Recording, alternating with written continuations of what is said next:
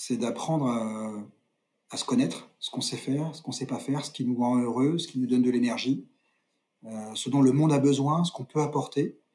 Euh, ça s'appelle l'ikigai, hein, c'est moi c'est ça que j'ai travaillé. Être capable de faire quelque chose dans lequel je serais bon, qui me rend heureux et qui, serve la planète. Et quand, quand euh, j'ai eu ce recul-là, après, les choix étaient simples. et l'autre point aussi, c'est que quand j'étais capable de le dire comme ça, bah, il va y avoir une énergie spéciale. Tout c'est comme, un tapis rouge les choses, euh, je savais où, aller chercher ce que je voulais et les choses sont venues d'elles-mêmes.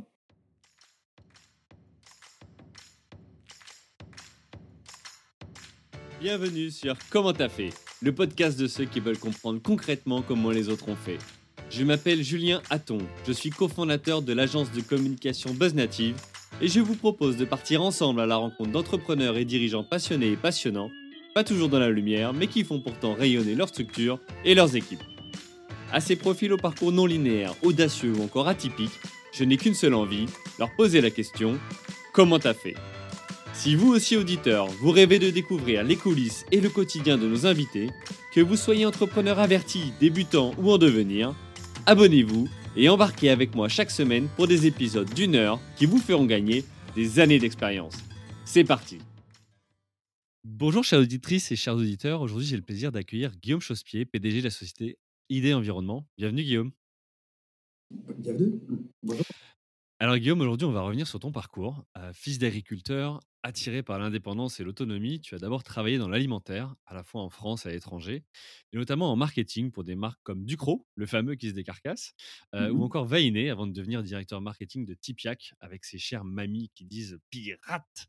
Alors je sais pas si je le fais bien, mais en tout cas ça m'a marqué euh, pour longtemps après plus de 10 ans à ce poste, te voilà à la tête de la société Idée Environnement, spécialisée dans l'innovation et le design des espaces extérieurs, avec pour clients les acteurs du paysage, comme les paysagistes, les collectivités, architectes, clôturistes, etc. ce qui est particulièrement intéressant hein, dans ton parcours, c'est que sans avoir jamais été à la, société, à la tête d'une société, tu as décidé de monter un dossier de reprise d'une entreprise sur un secteur dont tu n'es ni expert ni expérimenté j'ai envie qu'on discute autour de ça. Mmh et puis, ben, homme pressé, tu te définis comme quelqu'un qui a 10 000 idées à la minute. Et ce qui est marquant dans ton profil, c'est ce rapport finalement à l'innovation. C'est peut-être du coup pas anodin hein, que tu aies choisi une carrière dans le marketing ou dans la direction d'entreprise. du coup, pour structurer notre échange aujourd'hui, ce que je propose, c'est qu'on commence par évoquer comment tu as fait pour faire de l'innovation ta plus grande force. ensuite, on évoquera comment tu as fait pour reprendre une société sans avoir été au préalable DG Voilà, c'est des questions qu'on peut se poser si on veut se lancer dans l'entrepreneuriat. Et puis enfin, bah, comment tu as fait pour définir ta stratégie ou ton plan de développement pour ta société dans les années à venir? On creuse tout ça ensemble? Très bien, allons-y. Allez, c'est parti. avant de te poser la, première grande question, déjà, est-ce que tu peux bah, te présenter et présenter Idée Environnement? Rapidement, je vais me présenter. donc Guillaume Chauspier, j'ai 47 ans. Comme tu l'as dit, je suis originaire, j'ai des origines agricoles avec un esprit entrepreneurial très fort. Euh, et ça m'a amené euh, dans l'alimentaire très rapidement, dans le marketing, la communication, et j'ai rapidement compris euh, que l'innovation était mon sujet. Donc j'ai fait plus d'une vingtaine d'années dans ce sujet-là, avec à côté un parcours aussi dans le consulting autour de l'innovation, pour me rendre compte que ce que j'avais fait dans l'alimentaire pouvait servir à d'autres secteurs. Et ça m'a donné envie de, du coup de le faire pour moi-même. D'accord. Mon parcours très, très rapidement. Et Idée Environnement, c'est une entreprise de négoce euh, dont le sujet, c'est le design des espaces extérieurs, tant pour les particuliers, les paysagistes ou les, les espaces publics, donc les collectivités. Donc, on est euh, euh, fournisseur de matériel d'aménagement des extérieurs. D'accord, ok. Bah écoute, merci pour cette présentation. Alors, tu, disais, tu, tu, tu, viens de la, de la, de la Terre, tu as travaillé entre-temps en marketing et finalement, tu reviens un petit peu à, ce côté nature avec l'extérieur que tu aménages, etc. c'est anodin pour toi ou pas du tout? Il n'y a pas de hasard. non, il n'y a pas de hasard, c'est que bah, quand on travaille dans l'alimentaire, on travaille avec les clients qui sont la grande distribution. Donc, une ambiance, c'est les entreprises où on est très bien formé, mais parce que c'est très compétitif, mais des, des, milieux un petit peu rudes. Je voulais retrouver un lien avec la nature, euh, l'environnement, euh, où les relations sont plus humaines et normales. Euh, donc, après un, questionnement via via un coach, j'en suis arrivé à me dire finalement, l'environnement, c'est vraiment mon sujet. Et me reconnecter à mes origines en même temps. OK. Bah, écoute, très bien. Alors, tu vas nous expliquer justement en quoi, heu, idée environnement, heu, innove. Avant d'aller sur ce sujet-là, moi, ce qui m'intéresse, c'est de creuser justement et de comprendre, voilà, qui tu es, qu'est-ce qui te caractérise? On disait tout à l'heure, heu, homme pressé, 1000 idées, heu, 10 000 idées à la minute. On a beaucoup parlé en préparant cet, épisode de d'innovation. C'était des choses que tu trouvais en marketing, voilà, chez Tipiak, heu, et les autres. Mais mais du coup, voilà, est-ce que tu peux nous partager un petit peu plus, autour de ce sujet-là, voilà, quel est ton rapport à cette innovation? Bah, un jour, j'ai eu un coach qui m'a dit: «Il faut que tu trouves le verbe de ta vie». Donc il y avait 500 verbes et au au bout d'un certain temps, on a fini par en sélectionner 10 et puis 5 et puis un et je suis tombé sur explorer. Donc elle m'a dit: «Finalement, tu es un petit peu explorateur» et je me suis rendu compte que partout où je mettais de l'exploration, j'avais une énergie maximum et j'ai compris pourquoi l'innovation était mon sujet. Heu, aller sur un terrain, heu, déjà, heu, conquis ou acquis, ne m'intéressait pas et donc moi, ce qui m'intéresse, c'est quelque part me mettre un peu en zone de danger, aller chercher, ce qui n'existe pas, mais quel que soit le sujet, hein, que ce soit, les vacances, le travail, enfin donc moi, c'est ce que j'aime en fait, c'est découvrir, explorer, inventer. Donc c'est ce que j'ai fait, heu, sans le savoir dans mon métier, hem et heu, bah, je suis quelqu'un de curieux, je suis quelqu'un d'assez passionné, j'aime, ce ce ce stress de de la mise en danger, d'aller dans une zone où je ne suis pas en zone de confort. Donc moi, c'est certains, ça les stresse, moi, au contraire, ça me donne un un maximum d'énergie. J'ai compris qu'en fait, c'est pour ça qu'en fait, je suis venu à l'innovation. D'accord. Un peu mon caractère finalement, je l'ai appris avec le temps. Alors, tu as parlé de 2 choses sur lesquelles je voudrais revenir. Le premier c'est coach, et puis le second, c'est énergie qui revient beaucoup, tu l'as dit 2 fois. Mmh mh. déjà, tu dis, heu: «Bon, j'étais en contact avec un coach», mais c'est quoi? C'est toi qui as fait une démarche de rencontrer un coach? C'est, l'entreprise qui, mettait à disposition un coach? Comment ça s'est passé? Alors depuis 20 ans, je crois que j'ai été suivi par pas mal de coachs différents. Au début, dans le cadre de l'entreprise, pour faire un bilan de personnalité sur moi-même et m'aider à comprendre mes forces, mes failles et à progresser. Après en équipe et là où j'ai compris, heu, qu'une équipe performante, c'est une équipe où on crée de la diversité, heu et on a besoin des autres. Donc heu, surtout là où aller recruter des gens qui sont bons là où on ne l'est pas. Donc c'est un long parcours pour moi et quand je me suis naturellement posé la question, bah, vers la quarantaine de ce que je ferais après, du coup, je me suis tourné vers un coach de vie où la coach m'a dit: «Mais imagine, tu as 90 ans, tu te retournes, heu, sur ta vie et tu es fier d'avoir fait quoi?» Mmh. et et finalement, c'était pas si facile à dire. Et une fois qu'on les a on a listé, heu, cette liste-là, je pensais que le travail était terminé et là, elle me dit: «Maintenant, qu'est-ce que tu fais maintenant, tout de suite, pour que pour que ce qui est essentiel pour toi, tu le fasses?» Ouais, passer à l'action. Mmh. C'est ça et en fait, ça m'a permis, en fait, d'enlever tout ce qui était pas important et de prioriser sur ce qui était essentiel pour moi. D'accord, donc explorer. Exactement. OK, alors explorer justement, c'est quelque chose que tu as fait, bah, beaucoup finalement dans ta carrière parce que marketing, je veux dire, marketing que tu as certainement appris, il y a quelques années n'est peut-être plus le même qu'aujourd'hui. En quoi ça t'a justement attiré cette dimension, marketing, surtout dans des entreprises alimentaires?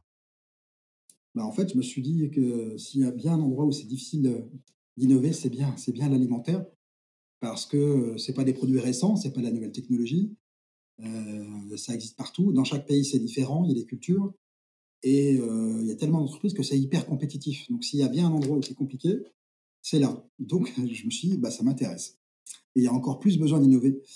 Donc en fait, ça m'intéressait de voir comment on pouvait pousser, cette réflexion, les méthodes, les processus pour innover, pour réussir, sachant que dans ce domaine, il y a 90% d'échecs. Comment font ceux qui y arrivent?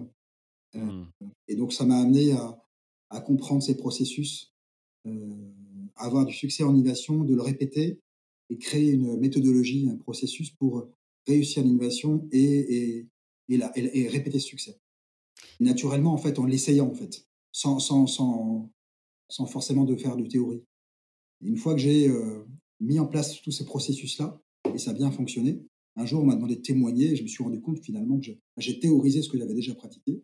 Mmh Je me suis rendu compte que cette, heu, théorie, cette façon de faire, en fait, était assez atypique et assez peu étaient capables de la mettre en place dans les entreprises. D'accord, donc ce que ce que je comprends, ce que tu disais, c'est que dans dans les marques ou le milieu alimentaire, en tout cas, 90% des lancements de produits sont des échecs. Hem et toi, tu as réussi finalement à à à innover, à trouver une méthode qui fait que, hem, bah, ça marchait mieux, c'est ça? On avait 50 50 de réussite? On va le voir sur 10 plutôt, verre à moitié plein que vide, mais OK, je préfère voir ce côté-là.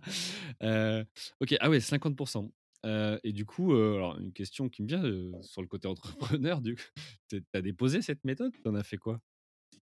Bah, on m'a souvent conseillé de le faire Ouais. et en fait, moi, ce qui m'intéressait, c'était de le partager Mmh et et en fait, c'est pas une méthode, qui sort de la planète Mars, en fait, mais c'est c'est beaucoup de bon sens, mais et et de méthode et de et de rigueur et c'est la mise en place qui est très complexe.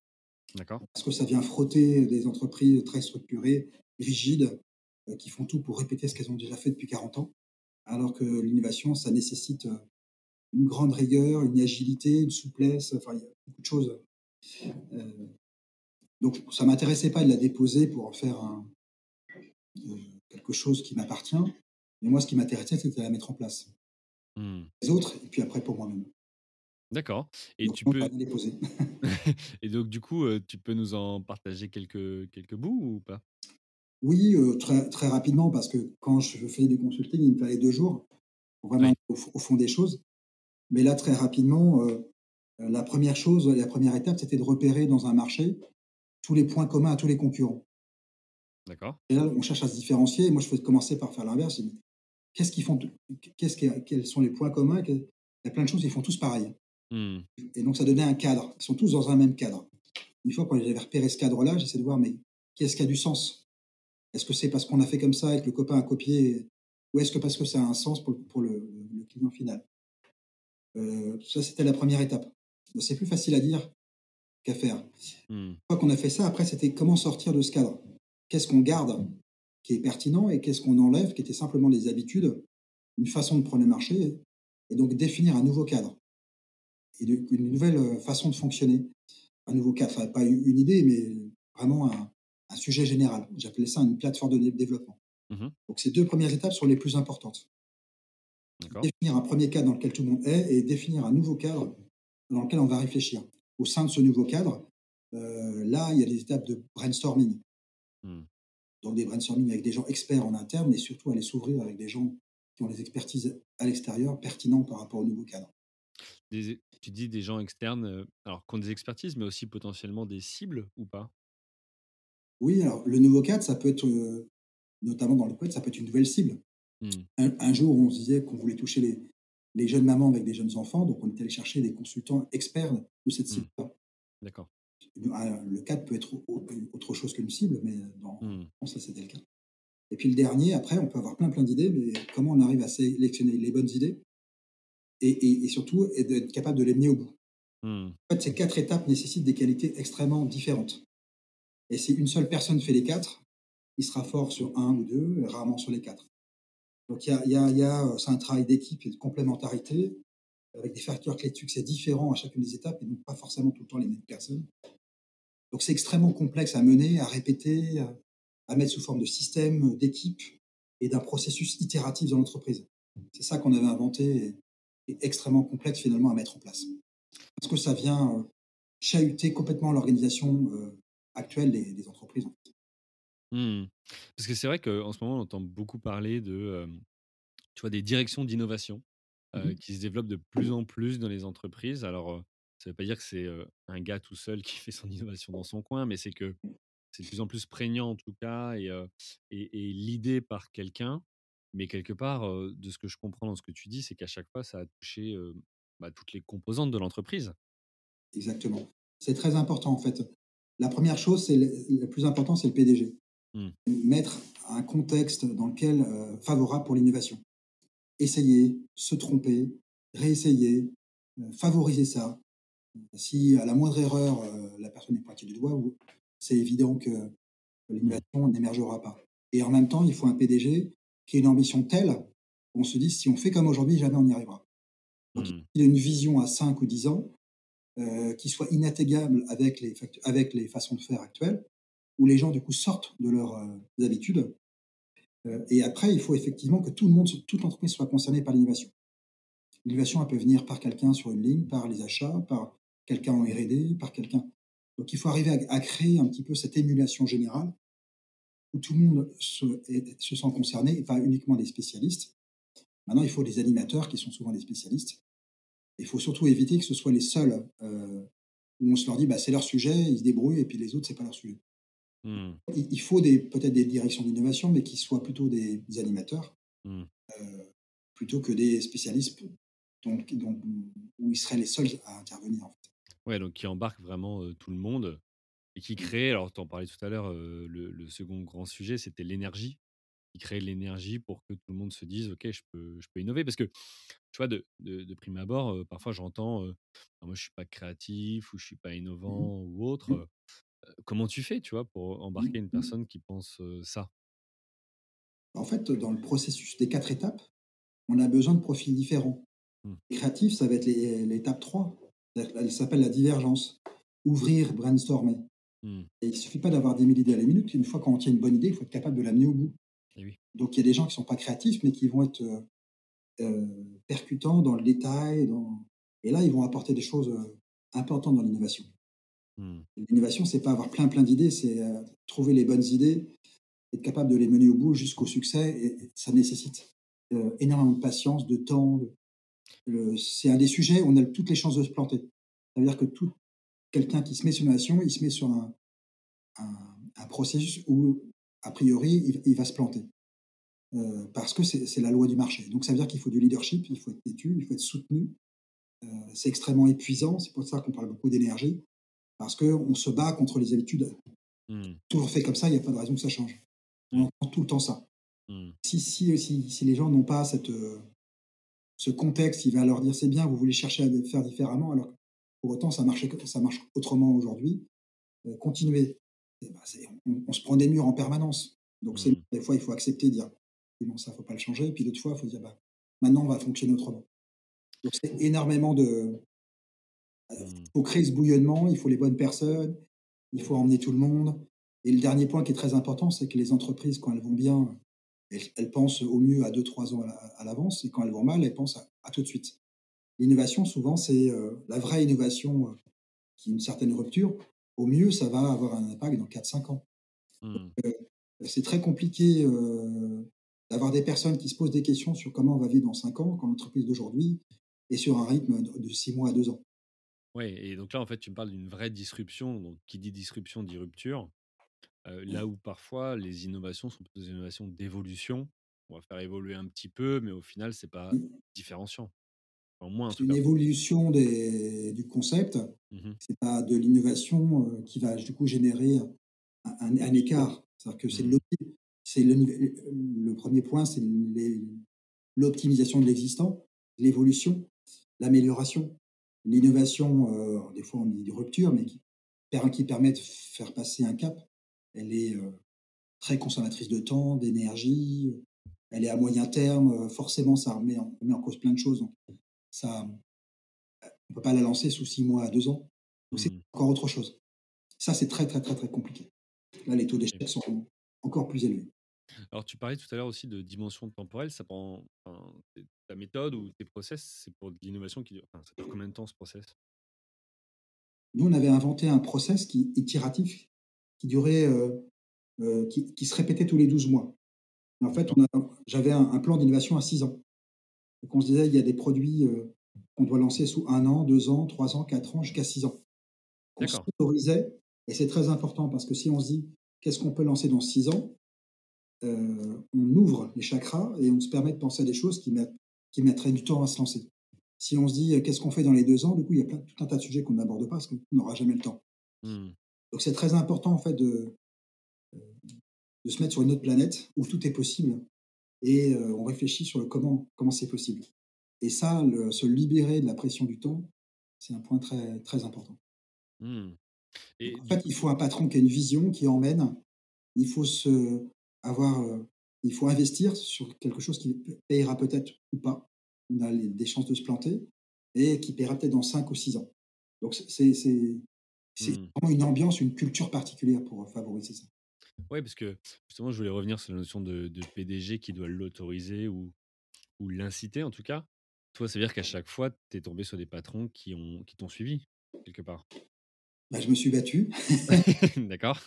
Donc, heu, mais j'ai eu, heu, un patron chez Tipeee notamment qui était dans cette, heu, i cette vision-là. Donc, oui, j'avais au final fini par repérer, les les entreprises où, c'était possible et heu, où du coup on le patron crée cette, cette ce climat-là.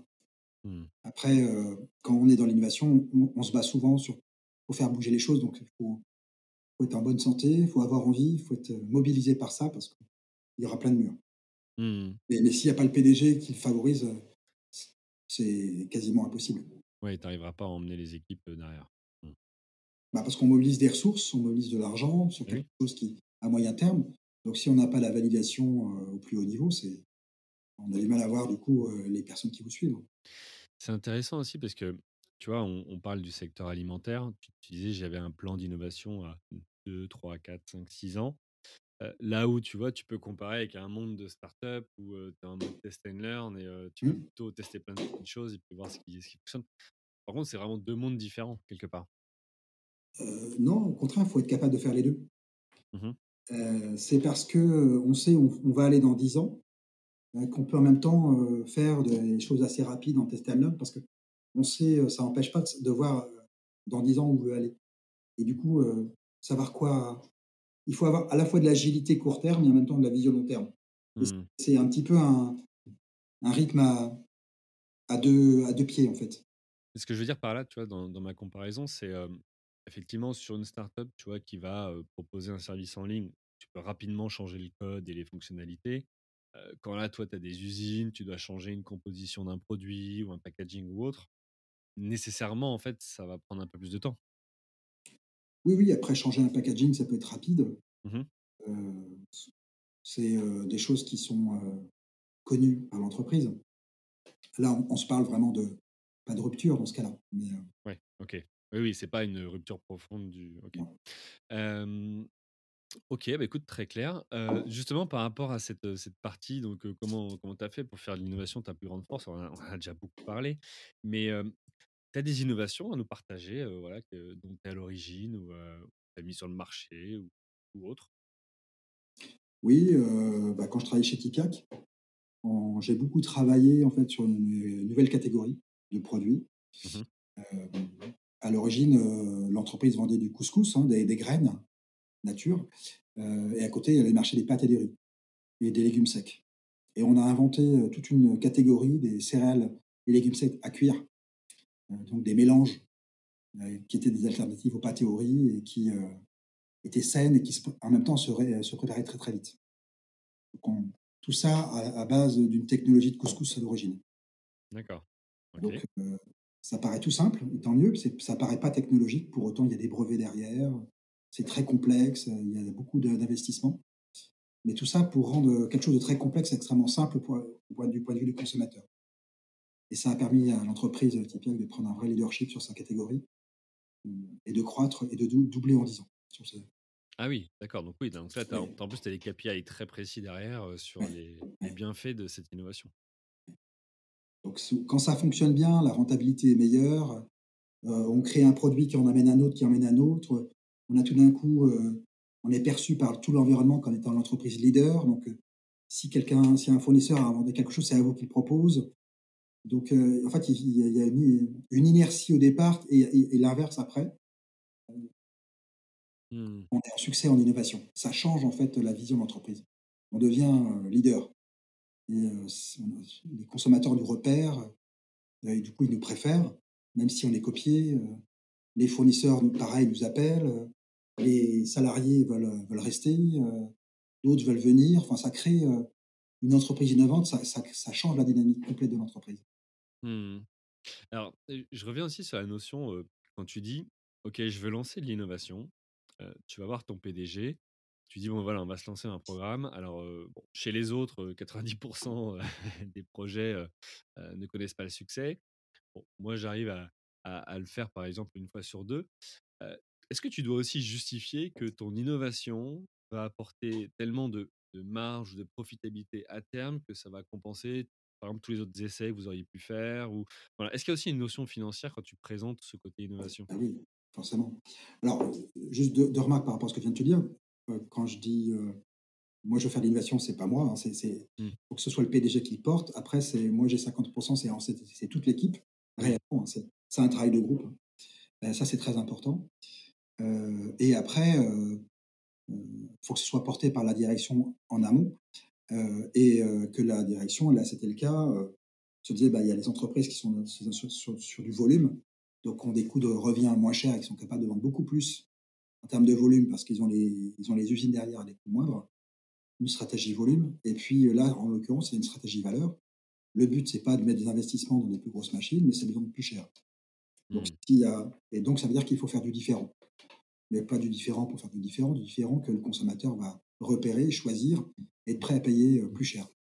C'est Mmh. qui est complexe. S'il faut juste faire différent, c'est facile. S'il faut faire différent, heu et et du coup, du qui soit une vraie préférence pour le consommateur et qui ju justifie l'écart de prix, heu, derrière, ça fait de la rentabilité. Donc c'est un modèle valeur. Heu, créer de la rentabilité, heu, donc ça veut dire que c'est des ressources différentes du premier. Dans le premier cas, il faut beaucoup de ressources financières. L'usine est au centre, le coût de revient est au cause et dans le deuxième cas, c'est de l'agilité, c'est de la flexibilité, c'est une écoute consommateur beaucoup plus forte Mmh. pour mieux comprendre, tous les tous les besoins qu'il n'exprime pas et heu, qu'il faut repérer et être capable de répondre différemment et à réinventer. Donc c'est, heu, le marketing et la R&D qui est plus au centre de ces, heu, Mmh. de ces entreprises-là. Donc c'est une vraie culture, en fait. Ouais, OK, donc heu, l'innovation, c'est une vraie culture pour pouvoir, alors déjà poussé par le le DG, mais après qui doit être relayé et repris par l'équipe, si on veut aboutir à à quelque chose. Heu, bah, écoute, heu, merci, hyper intéressant. Heu, du coup, après, heu, 10-15 ans où tu appliques, dans des entreprises, cette, innovation, tu rencontres cette coach ou ce coach et puis tu te dis: «Tiens, en fait, ce qui me donne de l'énergie, c'est explorer» et là, tu te dis: «OK, maintenant, j'ai l'âge, c'est le moment, j'ai l'envie, peu importe, je me lance, je vais, reprendre une entreprise». Alors comment ça t'est venu, tout ça? Alors c'est pas venu d'un jour. Ouais, Hem, quand j'ai commencé à le lire, tout le monde m'a dit: «Oui, c'est évident, tu en parles depuis tout le temps» et je m'en étais pas rendu compte, en fait. d'accord.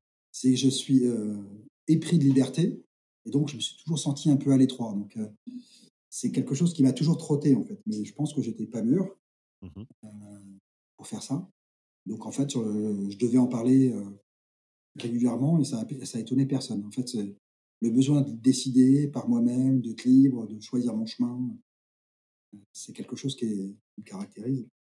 Donc je suis venu naturellement à à la reprise d'entreprise, heu, parce qu'en fait, mes parents l'avaient fait, heu, mes frères, mes cousins, tout le monde a créé sa boîte et moi je me disais: «Mmh, créer, je le sens pas». Pourquoi? Parce qu'il faut un peu couteau suisse, Mmh. capable de faire un petit peu de tout. Or, heu, quand j'ai je suis allé voir une coach, elle m'a dit: «Il faut que tu reprennes une boîte, mais pas une faut faut faut plutôt reprendre que créer. Tu seras mieux et tu seras tu seras mieux à ta place et il faut que tu prennes reprennes une boîte d'une certaine taille. Tu seras encore là, tu seras encore meilleur. Donc ne ne te mets pas en défaut». Et c'est comme ça, j'ai fini par comprendre qu'en fait, j'étais pas, heu, le meilleur couteau suisse, créateur qui va tout faire, mais celui qui est capable de prendre un modèle qui fonctionne et de l'amplifier et de l'améliorer. D'accord. Elle m'a poussé en disant: «Mais des boîtes en dessous de 20-30-40 personnes, c'est peut-être un peu petit pour toi. Il faut que tu arrives à» je dis: «Ouais, mais Mmh. compliqué» et c'est là, en fait, que j'ai compris, grâce à ça, qu'il fallait que je trouve la bonne entreprise, heu, avec les valeurs qui me correspondent et que je trouve ma place en tant que en en tant que patron. D'accord. Alors petite question, cette coach, elle continue de t'accompagner ou pas? Non, non, non. Non? OK. Je me pose cette question-là parce que je fais souvent le parallèle avec le le le sport, tu vois? Et heu et je rencontre beaucoup de coachs qui pardon, qui essayent de, bah, de présenter, leurs services à d'autres entrepreneurs et et c'est vrai que souvent, tu as quand même cette approche de dire, bah, ouais, un Teddy Riner, il éclate tout en sport, mais quelque part, il a, sa psychologue et son coach qui le suivent et et et et ça fait aussi une grosse partie du du boulot et moi, je suis convaincu que le mental, compte et là, c'est hyper intéressant ce que tu dis parce qu'à un moment donné, tu t'es posé, tu t'es dit: «Bah, je suis qui ou qu'est-ce qui me motive? C'est quoi mon driver?» et quand elle te dit: «Ben, pas que tu crées, mais il faut que tu reprennes», bah, c'est une lucidité où tu sais quelles sont tes forces et tu fais peut-être pas le mauvais choix. Ça veut pas dire que ça Mmh. aurait été mauvais si tu fait ça, mais Mmh. de de partir dans la création, heu, alors Mmh. que toi, ton énergie, elle est ailleurs, quoi. Mmh. Donc, ce que je retiens de ça, si tu veux, c'est ce côté, prendre le temps parfois de se poser pour se dire: «Mais, d'où vient profondément cette envie de faire ça?» Tu vois? Moi, ce que je retiens de tout ça, c'est, hem, d'être, hem, hyper aligné et c'est difficile d'être aligné, c'est-à-dire qu'apprendre à à se connaître c'est ça le travail du coaching, c'est c'est d'apprendre à à se connaître, ce qu'on sait faire, ce qu'on sait pas faire, ce qui nous rend heureux, ce qui nous donne de l'énergie, heu, ce dont le monde a besoin, ce qu'on peut apporter. Ça s'appelle l'iki l'ikigai, hein, c'est moi, c'est ça que j'ai travaillé Oui. Mmh être capable de faire quelque chose dans lequel je serais bon, qui me rend heureux et qui qui serve la planète et quand quand, heu, j'ai eu ce recul-là, après les choix étaient simples, heu et l'autre point aussi, c'est que quand j'étais capable de le dire comme ça, bah, il va y avoir une énergie spéciale, tout tout comme comme un tapis rouge. Les choses, heu, je savais où où aller chercher ce que je voulais et les choses se sont venues d'elles-mêmes. Mmh. Je pense que le plus on est aligné avec soi-même, le plus du coup, les choses arrivent naturellement et il n'y a pas de hasard en fait. C'est qu'on ne se s'éparpille pas dans des mauvais choix qui Mmh. sont socialement valorisants, mais qui ne correspondent pas, et c'est compliqué en fait, d'avoir cette, simplicité de se dire: «Moi je suis fait pour ça». Ouais, parce que c'est tu dur. tu disais que ton entourage, heu, te disait, «On n'est pas étonné, ça fait des années que tu en parles». Mais justement, toi, la question que j'ai envie de te poser, c'est est-ce que tu leur parlais de créer ou de reprendre une entreprise? Tu vois? Heu, ouais, je pense que je je me posais pas les questions. Tu C'était peut-être pas, ouais. Mmh. par contre, ce que je leur disais, c'est que, heu, j'aurais ma boîte, j'aurais pas fait les choses comme ça, heu, le Mmh. tel choix, heu, mais j'avais, heu, je me sentais pas légitime. Mmh. Donc j'avais un avis sur les choses, mais je me sentais pas, heu, légitime pour, avoir cette, il m'a fallu du temps en fait pour me sentir, capable, légitime, et et faire le pas. Mmh, bien sûr. Donc ça n'a pas étonné les autres. Moi, ça m'a étonné que ça ne les ait pas étonnés en fait. D'accord. OK. Donc OK, donc tu tu discutes avec, heu, enfin tu travailles avec cette coach, et elle te permet de te poser sur, sur cette notion de de reprise d'entreprise. Alors, moi j'ai jamais repris d'entreprise donc, je serais capable de dire le process, mais comment ça se passe du coup pour, pour ceux qui se posent la la question de reprendre une société? Moi en fait, là on parle d'une coach, mais en fait j'en ai eu quatre cinq. D'accord? J'ai j'ai une coach de vie sur le sens de ma vie, une coach pour la reprise d'entreprise qui était dédiée. En fait, j'ai pris des gens à chaque fois, heu, spécialistes du sujet sur lequel je, Mmh. je m'interrogeais. Donc j'ai eu pas mal de coachs différents, mais qui étaient, qui avaient un domaine de compétences particulier. Après quand quand quand avec ma coach de vie, je me suis dit: «Bah, je vais reprendre une boîte, qui, qui qui serve un peu, qui dans lequel je sois aligné, c'est-à-dire qu'au service des gens, de la planète, qui va innover, créer de la différenciation». Quand j'ai dit ça, en fait, j'en ai commencé à en parler beaucoup à mon entourage et naturellement, j'ai dit: «Bah, tiens, fais ci, va voir telle personne» et c'est là où le l'environnement je me suis dans mis dans l'environnement qui m'a porté. Ça m'a amené à faire une formation. J'ai trouvé une formation d'un mois, heu, aux critères, bah, sur comment reprendre une boîte, du point de vue juridique, social, comment évaluer une boîte, comptable, enfin bref, tout ça. Ouais, toutes les dimensions que tu Voilà, connaissais pas spécialement, c'est jusque-là. ça et donc du coup, ça m'a donné les clés et surtout le réseau D'accord. Et une fois j'ai eu le réseau, j'ai fait comme d'hab, j'ai dit: «Bah, voilà, on est, heu, énormément à vouloir reprendre. Il y a très peu d'élus, très peu de boîtes. Les boîtes, en plus, il y a pas de marché, c'est opaque. Donc je je fais de moi un produit en marketing. Donc il faut que je me moi, il faut que je sois différent des autres repreneurs parce que sinon il il y a aussi là, heu, 80 de personnes qui ne vont pas reprendre. Mmh. Donc j'ai regardé un petit peu tout le monde tout le monde et puis je me suis dit: «Bah, c'est quoi mes avantages, mes différences?» et du coup, suis j'ai fait une plaquette comme de présentation de de de ma candidature et je suis allé voir certaines personnes et j'ai parlé de mes valeurs et ils dit: «Tiens, il y a telle personne, il y a telle personne» et en fait, heu, la chance a fait qu'au bout de 15 jours, on m'a présenté, heu heu, une entreprise, enfin quelqu'un en me disant: «Mais tu tu vas t'entendre avec le le patron» en fait, effectivement, c'était une rencontre humaine. En étant capable de parler de mes de qui je suis, de mes valeurs, bah, il s'y retrouvait aussi. On s'est rencontrés comme ça et ça ça a abouti à la reprise D'accord. Donc alors, OK, tu tu fais ta carrière, tu te dis: «OK, je reprends une entreprise». Là, tu te rends compte que reprendre, il suffit pas d'avoir l'envie, mais que, bah, faut trouver la bonne entreprise et puis il y a des concurrents qui veulent reprendre ces entreprises. Et là, tu dis: «OK, je fais mon propre, on SWOT, hein, pour reprendre les matrices, heu, marketing, voilà, mes forces, Ouais. faiblesses, heu, menaces, opportunités. Et et et et là, tu te dis: «OK, je je vois le type d'entreprise qui pourrait me correspondre». De ça, on te dit: «Ben, tiens, tu pourrais rencontrer, bah, ce cédant», si j'ai bien compris. Et et là, ça match et tu te dis, «Bah, c'est bon, c'est dans la poche, c'est moi qui vais acheter cette boîte» ou Non, du tout. Non? Du tout. Non, je parle, non pas de, heu, finances et d'argent, mais je parle de des valeurs et et quand j'ai parlé des valeurs et de l'humain, du coup, on m'a naturellement amené, vers cette, entreprise, mais c'était pas la la personne, c'était un intermédiaire D'accord, entre les vendeurs et les cédants. Mais on était 8 hein, au départ, 8 à être présentés d'accord. et j'étais le seul qui avait pas, vendu une boîte, j'étais le seul, enfin, je donc celui qui avait le moins d'argent. Donc non, c'était pas fait du tout. Au contraire, jusqu'à la fin, j'ai cru que ce serait pas moi parce qu'une fois, les autres avaient tous étaient patrons de boîte, avaient vendu, avaient le cash pour ça et moi pas. D'accord. Et je me suis battu. Je me suis battu parce que j'y croyais, heu, j'ai joué mes armes avec avec mes qui étaient pas des armes financières, mais qui étaient, heu, ma vision, heu, ma vision du business, ma vision du management, qui je suis, ce que je peux apporter et en fait, c'est ça qui a parlé. Ça, je le savais pas encore au cédant et en fait, il a fait en sorte que ce soit moi. D'accord. Clairement, heu, il a dit: «Je veux que ce soit toi» et on a vu ensemble les conditions pour que ça pour que ça fonctionne.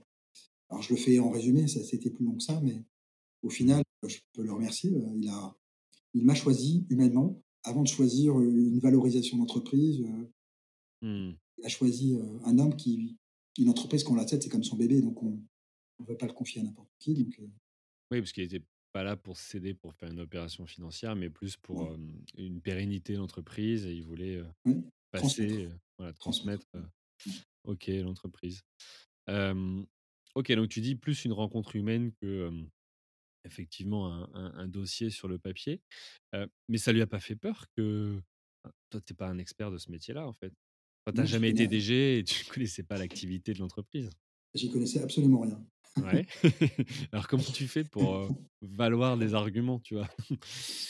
Alors en fait, lui, hem, était convaincu que c c'était un marché qui était assez traditionnel, qui Mmh avait besoin de d'innovation, de changement, donc il voulait quelqu'un qui ne soit pas du secteur. Donc à la base, déjà, il avait décidé de trouver quelqu'un, extérieur au secteur pour apporter, quelque chose de nouveau. Mmh. C'était ses critères. Par rapport à ça, du coup, je correspondais pas mal. Où c'était le plus dur à convaincre, c'était les les banques, les financiers, heu, sur ma capacité, heu, à reprendre et du coup à me prêter. Ouais, bien sûr. Et quand les, heu, tous les mondes financiers, analysent des dossiers de reprise, ils parient sur, est-ce que l'entreprise est belle? Est-ce que l'homme, c'est l'homme de la situation? Et est-ce que le projet qu'ils nous présentent avec l'entreprise, on y croit? C'est les Mmh. 3 critères. D'accord. Donc en fait, j'ai travaillé sur les 3, sur, valoriser l'entreprise, convaincre que j'étais l'homme de la situation et heu, leur montrer le projet que j'avais pour l'entreprise avec une vision, heu, à long terme, différenciante, valorisante et ça ça bien c'est ça qui a fait que derrière, malgré le fait que je n'étais pas un spécialiste du métier, ils y ont cru. Mmh. Néanmoins, là, c'était l'enjeu, heu, crucial, hein, c'était, d'arriver à à remplacer, les fondateurs de la boîte qui étaient les hyper techniciens Et oui. par quelqu'un qui n'y connaissait rien et et croire qu'on allait développer l'entreprise, alors que c'était tout un tout un enjeu, en fait. Oui et qui a pas, qui a pas eu d'expérience de gestion d'entreprise avant, si je me trompe Mmh. pas? Mmh. OK. Non, mais c'est fort, tu vois? Et c'est ça que je je trouve ça hyper intéressant dans ton dans ton expérience parce que cette reprise, on en parlait avant, mais on peut la qualifier d'atypique quelque part et et et je me dis, toi, tu disais tout à l'heure, si on si on regarde le marché des des des des cédants d'entreprise, qui est peut-être déjà, heu, avec une offre pas forcément très, heu, volumineuse, et en plus trouver dedans le cédant qui se dit: «Je fais pas qu'une opération financière, mais je cherche, voilà, quelqu'un avec ses valeurs» et cetera et cetera. Je veux dire, faut tomber au quelque part un peu au bon endroit au bon moment. Tu vois? Oui, en fait, il faut être capable de donner, heu, à voir sur qui on est, Mmh être capable de se mettre dans le réseau, que ça se sache Mmh, d'accord. et du coup, c'est du magnétisme, hein et du coup, on dit: «Tiens, il y a telle personne, elle est comme toi». Mmh. Rencontrer et en fait, heu, j'ai passé mon temps à faire des déjeuners réseau, à rencontrer plein de monde, à me mettre dans la sphère, à me faire connaître et à être capable de, heu, mmh, synthétiser sur qui je suis et ce que je veux. Mmh. Comme c'était très clair pour moi et que j'étais aligné parce que c'était moi, j'étais crédible Donc j'étais crédible, j'ai vu les bonnes personnes, ils m'ont ils ont cru en moi, ils m'ont conseillé et ils m'ont amené naturellement à Mmh. et ça c'est un travail de fond, hein, c'est un travail de marathon, hein et et en fait, il y a une part de chance, mais il y a une part aussi de de pousser la chance, heu, parce qu'on sait qui on est, ce qu'on veut, ce qu'on veut pas et et on s'entoure des bons. Moi, j'ai pris plein de conseils, hein. J'ai pris les meilleurs de la place. J'ai pris le Mmh. plus cher. J'ai dit: «Moi, il est hors de question que j'y arrive pas». Donc je me suis donné les moyens, heu, en prenant, heu, en m'entourant en fait des experts de la reprise et c'est leur expertise qui m'a servi. Moi, j'étais pas expert de ça. Donc j'ai bénéficié de leur réseau et de leur expertise pour me crédibiliser Mmh. un vendeur en face, quand il a vu, heu, ma candidature, heu, qui comprenait qui moi, mais aussi mon mon réseau de de partenaires autour, ça m'a aidé à crédibiliser ma ma proposition. Ouais. Mmh, d'accord. Ouais et puis si je comprends bien, tu as pas je veux dire reprendre une entreprise, c'est pas, faire les petites annonces et puis trouver l'entreprise qui va bien et Du tout, du tout. mmh. OK. Alors tu dit que tu ouais, ouais, ouais, Mmh. j'imagine. Ouais. Tu as dit tu t'es entouré. Je voudrais revenir aussi dessus parce que, tu vois, pour celui qui voudrait reprendre une entreprise, il pourrait te dire, comment ça marche en fait, ceux qui t'ont entouré? Ils ont marché à la performance en disant: «Bah, si on arrive à te faire acheter l'entreprise, on prend un je un pourcentage ou des honoraires ou peu importe». Ou est-ce que tu es obligé quand même de commencer à sortir des fonds, pour dire: «Bah, voilà, vous m'accompagnez à faire le dossier et cetera»? Heu et puis ma troisième question, parce que j'en rajoute dans le lot, c'est, combien de temps ça prend tout ce process? Ouais. Je vais commencer par la troisième. Ouais, vas-y. En moyenne, ça prend 2 ans D'accord. pour ceux qui arrivent à aller au bout. Après, la plupart n'arrivent pas à reprendre, mais en moyenne, ça a pris 2 ans. Moi, j'ai eu la chance de le faire en 6 mois, Mmh parce que, il y a des il y a des spécialistes, en fait. À minimum, il faut avoir un un avocat et un expert comptable. D'accord. Ça, c'est parce que légalement, il y a il y a un certain nombre d'étapes par lesquelles il faut avoir ces gens-là. OK. Après, si on s'entoure des personnes, heu, avocats, experts comptables spécialistes de la reprise, ils savent comment ça se passe et du coup, il y a un minimum de à dépenser au départ, mais surtout ils se ils se financent si s'ils travaillent bien au au succès. D'accord. Ce qui rend accessible, le fait de faire appel à ces gens-là, ce donc en fait, une fois que la reprise est faite, s'ils croient en vous et du coup, ils vous accompagnent et derrière, heu, ils sont payés une fois la reprise est faite. Mmh. D'accord, La différence après que moi j'ai faite aussi, c'est qu'au lieu d'en prendre 2, j'en ai pris 5 des conseils d'accord. et c'est ouais une des clés aussi beaucoup de de mon parcours, c'est, heu, m'entourer de gens très bons là où je ne le suis pas et de créer une, une énergie positive entre un bouillonnement.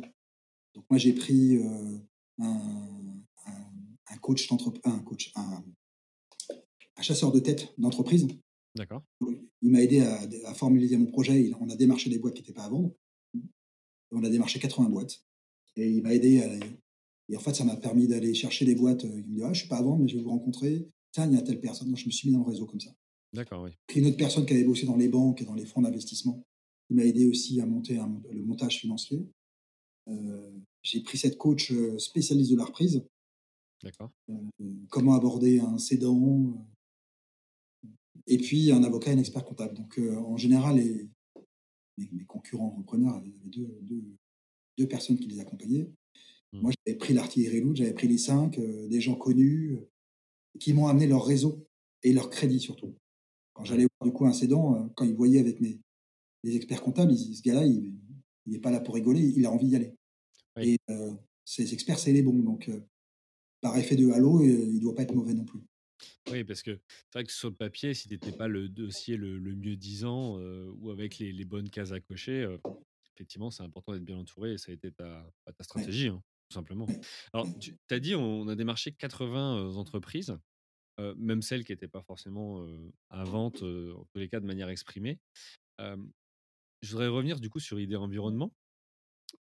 Quels ont été les critères de choix? Puisqu'on l'a dit, tu es pas un expert de ce métier-là. Heu, tu pas été spécialement DG avant. Tu as regardé quoi? Tu as regardé l'activité? Tu as regardé des des KPI? Tu as regardé des enfin voilà, comment ça s'est passé? Plusieurs choses. J'ai vu, Le Cédant, qui m'a beaucoup plu, Mmh en tant qu'homme, sa vision de son entreprise que je partageais j'ai vu aussi à quel point ce marché était ronronnant et là, heu, mes feux s'allumaient, je me suis dit: «Tiens, tout ce que je peux en faire». Ouais. Hem et j'ai vu qu'on était aussi sur un milieu, heu, qui avait un potentiel, l'aménagement des extérieurs, on a beaucoup parlé depuis 10-15 ans de l'aménagement des maisons, de l'intérieur, mais assez peu l'extérieur.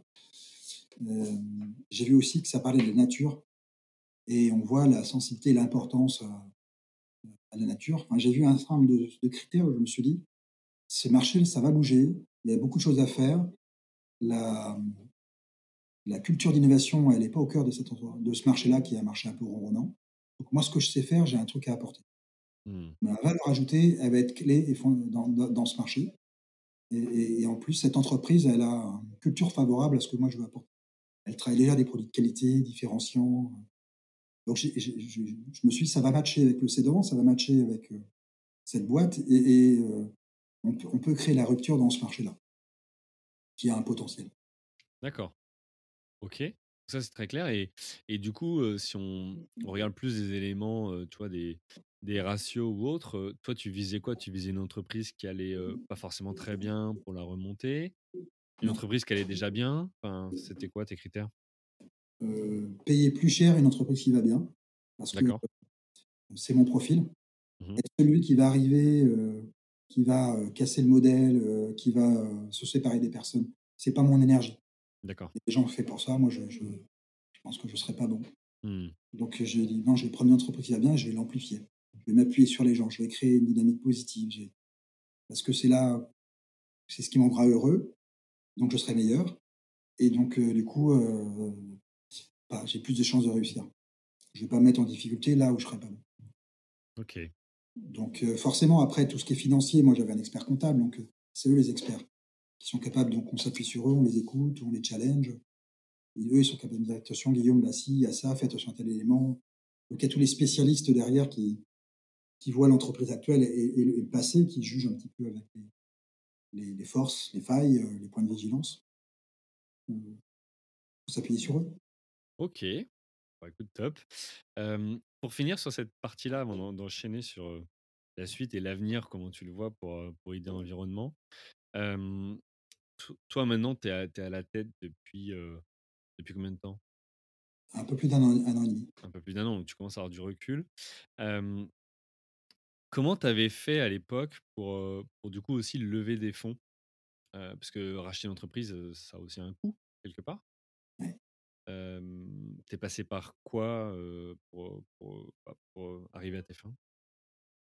Alors j'ai, je suis passé par des banques et des et des fonds d'investissement, D'accord. parce que les sommes étaient très, très importantes. Hem et en même temps, je voulais rester, patron. C'est-à-dire, heu, largement majoritaire et ne Mmh. pas mettre des financiers, Mmh. majoritaires. Donc c'était tout l'enjeu. Donc très rapidement, on m'avait appris dans la dans la formation création de reprise d'entreprise qu'il y avait trois trois critères majeurs. Est-ce que l'entreprise est belle, heu, rentable, heu, bien bien gérée? Est-ce que l'homme, heu, derrière on y croit? Et est-ce que le la vision, elle est elle fait briller les yeux aux banquiers? Mmh. Donc j'ai vraiment travaillé sur les 3. Heu, bah, la banque, l'entreprise actuelle, moi j'y étais pour rien, mais elle était elle était très bien menée, donc c'était une belle une belle petite PME. Hem, je me suis vendu, heu, sur ce que j'ai fait, sur mon parcours et du coup en lien avec ce que ça peut apporter à l'entreprise. Et puis, heu, j'ai fait un business plan, j'ai beaucoup travaillé le marché, la compréhension, j'ai fait j'ai fait des SWOT, j'ai fait un vraiment un BP, hein, ça faisait 80 pages. Mmh. J'ai bossé comme un fou sur, où là où je voulais emmener l'entreprise. Et quand on leur a présenté ça, du coup, heu, 100 des banques qu'on est allé voir, voulaient nous suivre et 100 des fonds d'investissement aussi. D'accord, génial. donc en fait, on a eu le choix, au final, alors qu'on pensait que ce serait compliqué et du coup, ça nous a permis derrière de challenger, de négocier, et de vraiment de rester patron et mettre à bord. Ouais, de l'entreprise. Alors, tu as parlé de bon, banque, on on on a tous, je pense, bien compris qu'on peut effectivement aller lever de la dette auprès de la banque, mais il y a beaucoup d'entrepreneurs qui savent pas ce que c'est, tu vois? Qu'un fonds d'investissement, ou tout de suite on se dit: «C'est peut-être pas pour moi parce que, c'est pour les entreprises de grosse taille». Toi, c'est quoi? C'est la formation que tu as faite qui t'a aidé à Et appréhender ces sujets-là ou tu étais déjà enfin, tu connaissais déjà? ah non, je connaissais pas du tout. D'accord. Bah, c'est et la formation et mes conseils. Ouais, OK. J'avais un expert comptable, j'avais un un expert aussi sur le montage financier. Donc en fait, ça m'a aidé à voir qu'il y avait plein de fonds différents.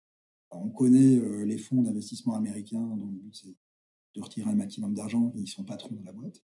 Mais aussi on ce qu'on connaît assez peu en fait, c'est qu'il y a des des petits fonds qui sont des filiales des banques, locales. Et donc moi je suis je suis allé voir ces ces ces fonds-là et leur but, c'est de ne surtout pas être majoritaire. Mmh.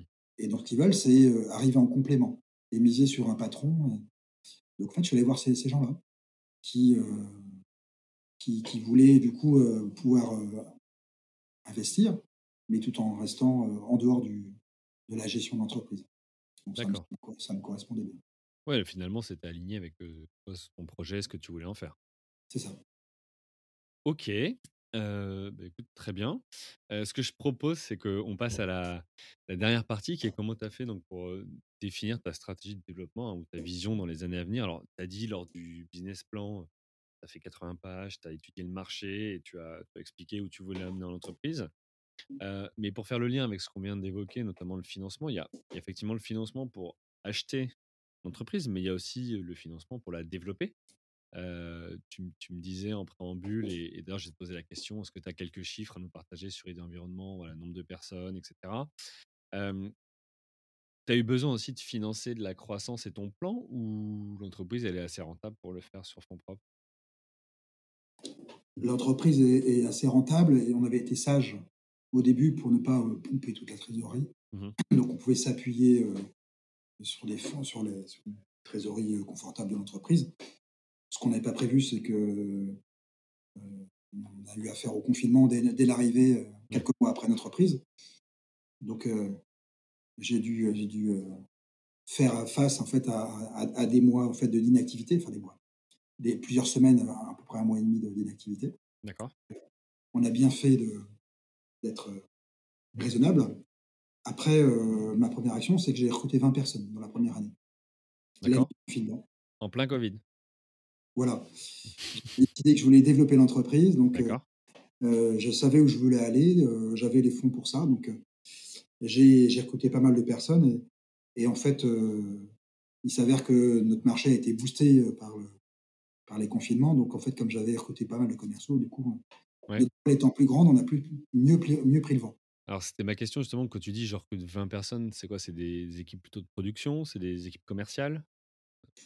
Au pour la plupart des commerciaux. D'accord, ouais, C'est ce qui le meilleur retour sur investissement, donc ça permet d'aller chercher du chiffre d'affaires très rapidement. Donc heu, principalement des commerciaux. Ouais, parce que, pour discuter avec des entrepreneurs, tu en tu en as toujours qui se posent la question: «Bah, si j'ai pas l'équipe pour produire, heu, je me vois pas aller vendre plus et puis, bah, tu vois, si j'ai pas de commerciaux, bah, de toute façon, je vendrai pas plus». Mmh. Toujours cette question de par qui je commence finalement Ouais, pour, pour le ouais. recrutement? Moi, tout tout ça, pour moi, était très clair av avant de racheter l'entreprise. Mmh. J'avais repéré, entre guillemets «les facteurs clés de succès». Donc je savais très bien, mes priorités. Donc une fois arrivé, du coup, j'ai entre guillemets «il suffisait de le mettre en en en place». Mmh. Donc le 1er confinement, ça donne du temps pour réfléchir. Oui. Donc ça m'a permis, une fois en place, de de bien mettre en place mon plan d'action. Du coup, as oui, quand tu es arrivé, tu as commencé à à exécuter ton plan et donc tu as commencé par recruter 20 personnes. OK. Alors, non, quand je suis arrivé, j'ai dit pendant plusieurs mois: «Je je prends aucune décision». D'accord. Et j'ai consulté tout le monde. 100 % OK. de salariés, j'ai passé 1 heure ou 2 avec chacun. J'ai posé que des questions ouvertes pour comprendre, heu et et connaître les gens. Mmh. Et heu, au bout de ces quelques mois, du coup, j'ai mieux compris, heu, de l'intérieur les les les les priorités, les besoins et donc j'ai sélectionné, parmi, les recommandations que les salariés me faisaient, les les priorités en termes de plan d'action. C'est venu d'eux, en fait, hein. D'accord. C'est venu d'eux. Même si moi, j'avais en tête les facteurs clés de succès, du coup, j'avais une idée préconçue à à l'avance de la pri le recrutement de commerciaux, c'était la priorité. Néanmoins, heu, ils m'ont donné pas mal de bémols, une façon de faire et donc c'est Mmh. fort de ces consultations, derrière, pu, heu, activer le le plan rapidement. D'accord. OK et Aujourd'hui, l'en l'entreprise, tu as quelques chiffres à me partager dessus, que ce soit en termes de de de chiffre d'affaires ou de nombre de personnes ou de clients, heu? Aujourd'hui, on fait une quinzaine de millions d'euros de chiffre d'affaires. D'accord, c'est une belle boîte. Heu, oui, une cinquantaine de personnes. OK, top. Heu, voilà, dans les grandes lignes, heu, on est, sur les marchés des particuliers, des collectivités et des paysagistes. Vous êtes on basé beaucoup dans l'ouest pour l'instant? on est ouais, on est sur l'ouest de la France. D'accord. C'est le rayon d'action de l'entreprise et on est sur des rythmes de croissance, très, très importants, c'est lié notamment au à l'impact du confinement, mais aussi au des commerciaux. D'accord. Donc on on est sur qu'à entre 50 et 60 de croissance. Ouais, donc ça fait une, une, une belle performance. En tout cas, bravo, heu, bravo pour ça. Du coup, par rapport à ton ton plan, quand on on préparait l'épisode, tu me disais, «On va grandir, dans 1 an, on va faire tant, dans 2 ans, on va faire tant» et cetera et cetera. Heu, comment tu fais pour être certain de ça ou annoncer ça, en tout cas? En fait, je pense un un patron, c'est, heu, c'est quelqu'un qui, heu, est connecté à la réalité et aux personnes et en même temps est capable, heu, en ayant les pieds sur terre, de voir la lune.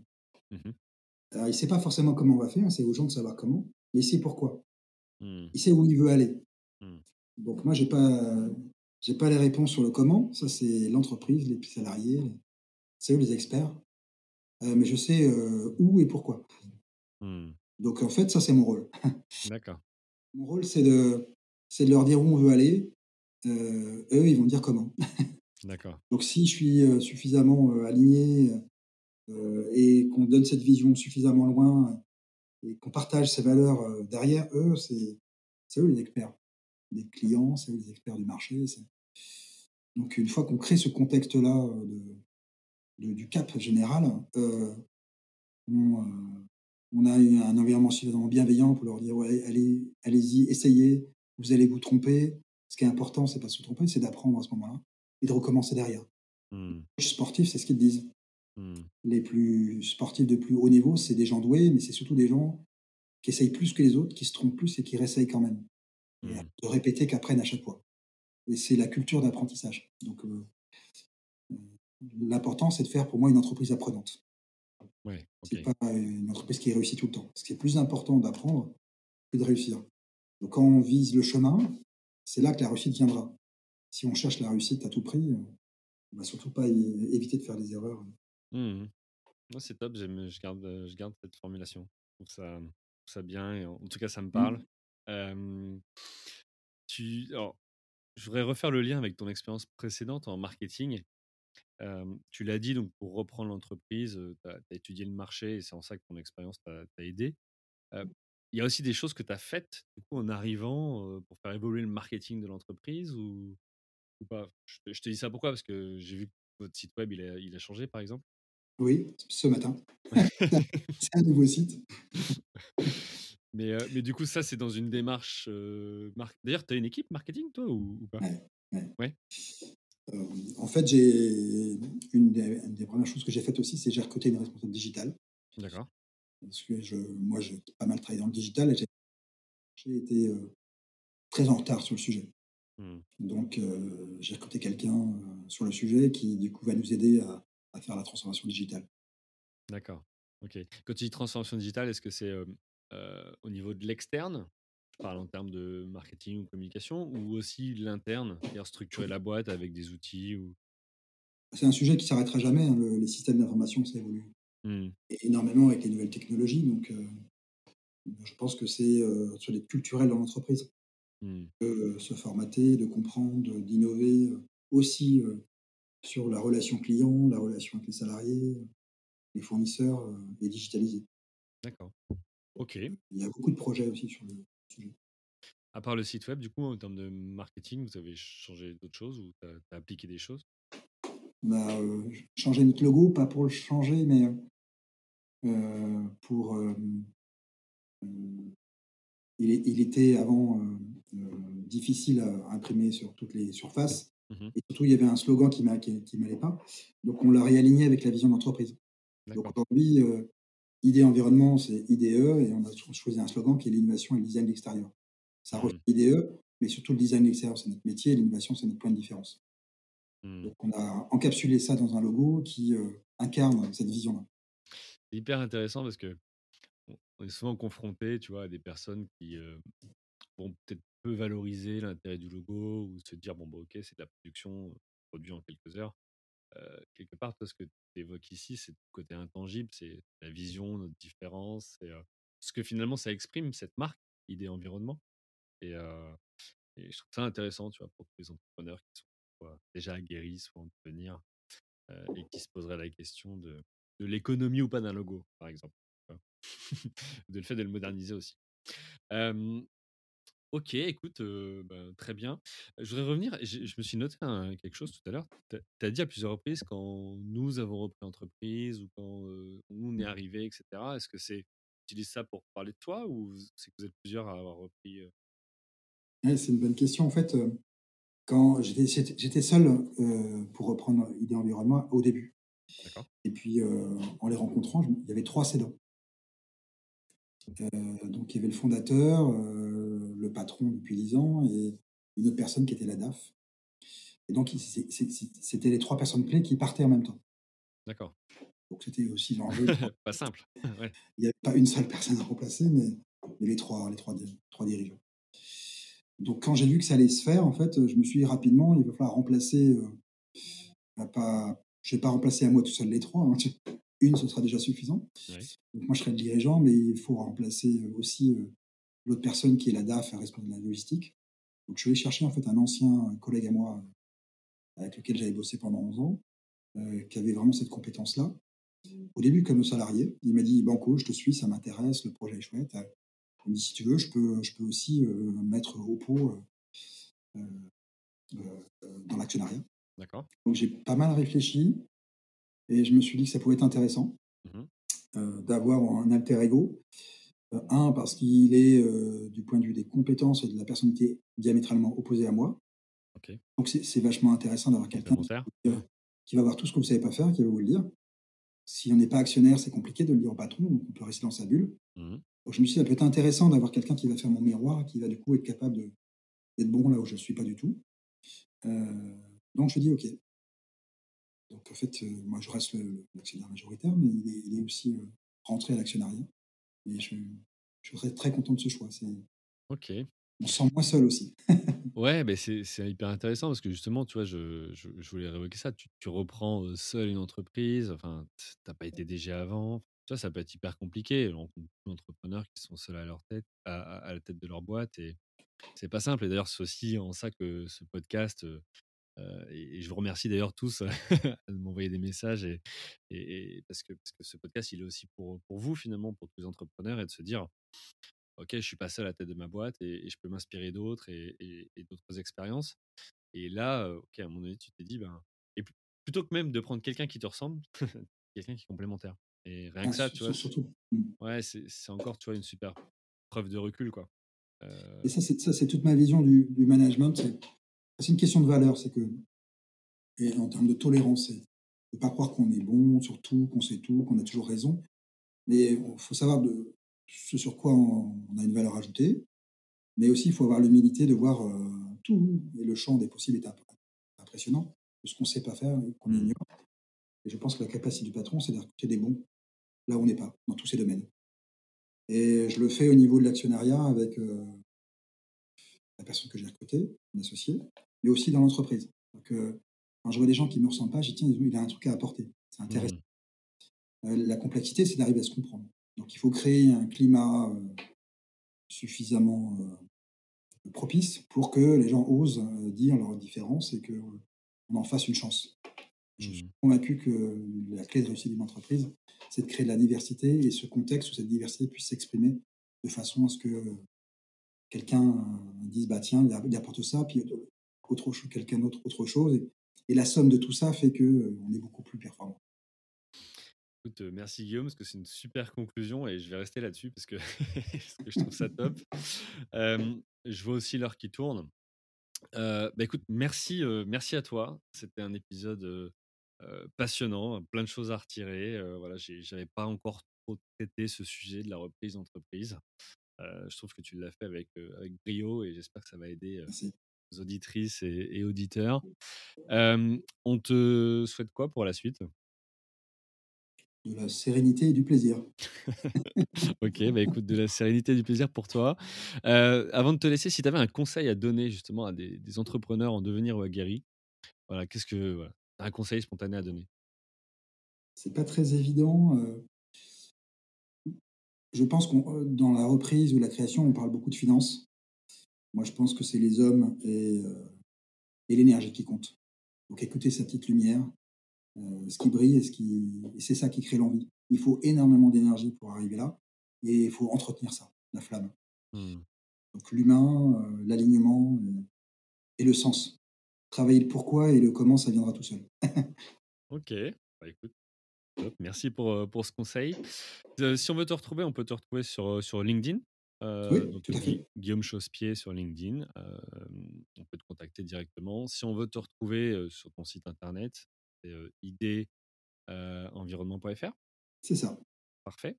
J'hésitais s'il y avait un tiré ou pas et puis, ben, message plutôt là pour, nos auditeurs, c'est pour, pour vous continuer à nous aider et écouter des interviews aussi, aussi passionnantes. abonnez-vous. abonnez-vous à, à, la fois au podcast, sur Apple Podcast, sur Deezer, sur Spotify, peu importe. Il y a aussi un site web qui s'appelle commenttafait.fr c'est aussi simple que ça. Retrouvez-nous aussi sur LinkedIn, sur Instagram, peu importe. et encore un grand merci à vous pour, pour vos messages privés ou, ou publics d'encouragement et, et, de feedback sur les interviews de, de, mes chers invités. il est temps de vous laisser maintenant. merci Guillaume, on te souhaite une bonne continuation, de la sérénité, du plaisir. Et puis, bah, écoute, à la prochaine. Merci Julien, à bientôt. Salut. Merci à vous, chers auditeurs, d'avoir suivi l'épisode jusqu'au bout. Si vous êtes arrivé jusqu'ici, c'est que le podcast vous a plu. Alors, pour nous aider à continuer, rendez-vous sur votre plateforme d'écoute de podcast préférée et laissez-nous un avis 5 étoiles avec un commentaire positif ou un message pour notre invité du jour. Parlez du podcast autour de vous, c'est le meilleur moyen de nous aider à vous proposer du contenu de qualité. C'en est fini pour aujourd'hui. Un grand merci à vous et à la semaine prochaine.